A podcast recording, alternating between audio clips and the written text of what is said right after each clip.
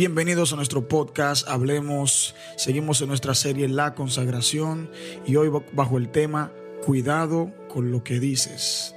Cuidado con lo que dices. Hoy vamos a estar analizando un poco de qué tan peligrosa, qué tan peligroso es ese órgano que está en nuestro cuerpo, tan pequeño pero que tiene tanto poder y es la lengua. Y quiero empezar Así es, y quiero empezar eh, con la cita bíblica en 1 de Corintios 15:33 que dice, no erréis, las malas conversaciones corrompen las buenas costumbres.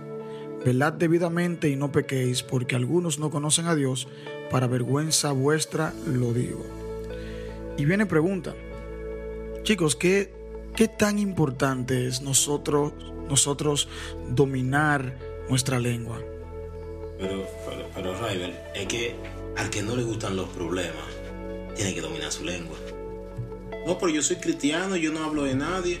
Controla tu lengua. No, pero yo no hablo de nadie. Controla tu lengua. ¿Sabes? Eh, eh, eh, es, tan importante, tan importante, que te puede abrir o cerrar puertas hasta para un proyecto. Te puede causar un problema familiar de amistad, social, por hablar mucho. Hay tiempo para... Eclesiastes dice que hay tiempo para todo. Eh, entonces entiendo que hay que controlarla, hay, que, hay, que, manejarla. Y tú sabes que en, este capítulo, en este versículo que leímos, dice que las malas conversaciones corrompen las buenas costumbres. Entonces yo les pregunto, ¿qué es una mala conversación? Porque a veces pensamos por mala conversación algo del ámbito sexual, siempre del ámbito sexual. Eso es una mala conversación. Pero, pero hay, mucho, hay mucho más aparte de ahí. Entonces, ¿qué puede ser, aparte del ámbito sexual, una mala conversación? Ryder, mira, eh, a mí siempre me gusta basarme conforme a la palabra porque ella es la infalible, no yo. Entonces vemos de que en Salmos 39.1 dice, yo me había propuesto cuidar mi conducta y no pecar con mis palabras, y hasta taparme la boca en presencia de la gente malvada. Si esto es el salmista David, está diciendo esto, ¿quién soy yo para atreverme a, sentirme superior y pensar de que yo no voy a también a caer en una de esas conversaciones? Porque esas conversaciones son, o esos temas esas cositas, porque no como tú dices, no solo tiene que ver con lo sexual. Son tantas las conversaciones, ejemplo, la mala crítica. ¿Tú sabes qué tan tremendo es una mala crítica? Y vemos de que en Santiago también 4.11 habla con relación a eso mismo. Hermanos, no hablen, los, no hablen mal los unos de otros. El que habla mal de su hermano o lo juzga, habla mal de la ley y la juzga. Y si juzgas a la ley, te haces juez de ella en vez de obedecerla. Solamente hay uno que ha dado la ley y al mismo tiempo es juez. Es aquel que puede salvar o condenar a tu hermano. Y Ravel, ¿quién soy yo para ponerme a hablar de, de una persona? Sea porque tenga motivos, porque hay ocasiones que podemos tener motivo para hablar más de una persona, pero es algo tan delicado, Ravel, que nos daña. Y eso vemos de que no solo daña el testimonio, sino daña la personalidad de la persona. Y vemos de que el Señor Jesucristo es nuestro mayor ejemplo. Si nosotros en realidad queremos ser hijos de luz, nosotros no podemos estar viviendo bajo costumbres carnales. Exacto, no podemos hablar mal del otro. No tenemos por qué criticar, por qué blasfemar contra la otra persona, porque qué ganamos con eso. Mira, yo aprendí algo muy, muy relacionado con el tema. Vi del pastor Miguel Núñez. Él decía que cada vez que tú atacas a una persona, cada vez que tú hablas en detrimento de alguien, tú estás manchando la imagen de Dios en esa persona. Cada vez que tú criticas, cada vez que chismeas de alguien, cada vez que buscas solo las cosas negativas de esa persona, estás atacando la imagen de Dios en ella. Todos nosotros fuimos creados a imagen y semejanza de Dios. Cada uno de nosotros posee esa, esa herencia, esa parte que nuestro Dios puso en cada uno de nosotros. Entonces debemos cuidar lo que decimos. ¿Por qué? Porque lo que nosotros decimos habla más de nosotros que de las otras personas. Entonces, ¿por qué no buscar cuál es el timón? ¿Cuál es eh, eh, eh, el timón que hace que tu lengua se mueva, que tu lengua empiece a, profanar cosas, a, a, proferir cosas, perdón? ¿Cuál es, ese, ¿Cuál es ese timón? ¿Es tu corazón? O es el Espíritu Santo. Cuando, cuando es tu corazón, pues cualquier cosa puede salir de tu boca, unas palabras hirientes, palabras que pueden hacerle tanto daño a una persona que pueden marcar su vida. Y luego que tú marcas la vida de alguien con, con, unas palabras tan fuertes, eh, es muy difícil recogerlas. Es muy difícil tú, irte para atrás después que mencionaste cierta palabra o ciertas cosas. Entonces debemos cuidar eso. Ahora, cuando es el Espíritu Santo que tiene el timón de tu lengua, que tiene el timón de tu corazón, que, porque es de lo que, que, es del interior, porque al final es de nuestro interior que nosotros sacamos todo. Si el Espíritu Santo es quien domina tu corazón y tiene el control de ti, al momento en que la ira quiera hacerte decir cosas eh, eh, que vayan a, descalificar a alguien, pues el Espíritu Santo que te en ti va a refrenar tu lengua y va a hacer que tú no profieras esas palabras a esa persona y puedas callar, porque a veces uno callando, uno salva relaciones, uno salva relaciones de amistad. A veces uno callando también demuestra amor, porque a veces en el momento de que uno está caliente, uno está emocionado, no es el mejor momento para decir ciertas cosas. A veces es mejor esperar que baje la marea y luego tú organizar lo que, lo que le vas a decir a esa persona hablando de este tema, de lo que es la crítica, tú sabes que en la psicología eh, se habla también del tema la crítica constructiva. ¿Cómo podemos definir lo que es la crítica constructiva? Porque hay muchas personas que dicen, bueno, yo le estoy diciendo porque eso es lo que yo siento, yo no le, yo no le tengo pelo a nadie. Bueno, yo lo digo porque eso es una crítica constructiva, lo que yo estoy haciendo con esa persona. ¿Cómo podemos definir ya en el área cristiana una persona que quiere mejorar su relación con el Señor y, tratar de hacer los comentarios que hagan sean constructivos con relación a la persona que se toca, Rival? ¿Cómo podemos implementar eso? ¿Qué pregunta? Y yo personalmente entiendo que tú no puedes hacer una crítica constructiva de alguien si la persona no está ahí.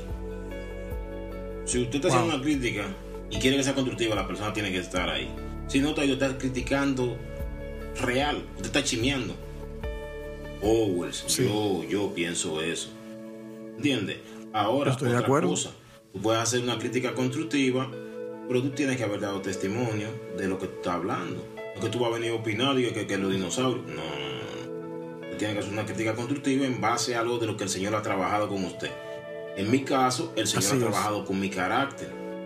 Entonces, eh, yo te puedo dar, dar, hacer una crítica constructiva en, base al carácter. Porque yo sé que el Señor lo, transforma, lo cambia 360, porque lo ha hecho conmigo. ¿Entiendes? Y tenemos, y, tenemos base bíblica en, que sabemos que el Señor lo hace. Ahora, tú no puedes venir a hacer una crítica constructiva de algo que tú, que tú, que sea algún pensamiento tuyo, no es constructivo. Y si la persona no está, peor todavía. Yo sigo en esa misma línea. Primero que la persona esté al lado tuyo para tú dar esa, esa, crítica constructiva. Pero Rival no, se, no se estaría convirtiendo en un comentario entonces. No, no, no, porque, sí, yo, yo sí creo en que existen las críticas constructivas. Lo que pasa es que hay personas que para que, que visten su comentario de crítica constructiva, la visten de crítica constructiva para, para, para hacer daño. Primero dicen, déjame decir eh, una crítica constructiva y, eso está lleno de veneno, eso está lleno de... Que Para nada. Entonces, la yo entiendo que la verdadera crítica constructiva es la que dice Howard, con la persona ahí, contigo al lado, y con amor, con amor. Tú primero, tú primero resaltar, quizá, eh, resaltar las virtudes que tiene esa persona. Y eso yo lo aprendí de alguien. O sea, si yo tengo, si yo tengo algo que decir de alguien, y tengo a esa persona ahí al lado, yo primero le digo sus virtudes. Yo le digo, bueno, mire hermano, eh, tú eres una persona buena, responsable y de verdad agradezco eh, todo lo que tú has hecho para la obra del Señor. Pero eh, hay algo que, que, yo he notado y me, gustaría compartirlo contigo. O sea, cuando tú dices las cosas de esa manera, con amor, para que la persona crezca, porque si el objetivo de la crítica constructiva es simplemente un desahogo, o, es simplemente tú decir lo que piensas por decirlo, sin pasar por el filtro de la palabra lo que vas a decir, pues no es una crítica constructiva para nada. Usted está haciendo daño. Exactamente.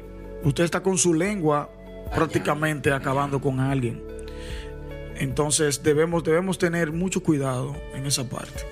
Y si estamos hablando de la consagración, Raibel, ¿cómo afecta eso en mi santidad y consagración a Dios?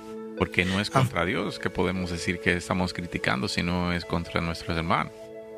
Estamos criticando a la imagen de Dios en esa persona.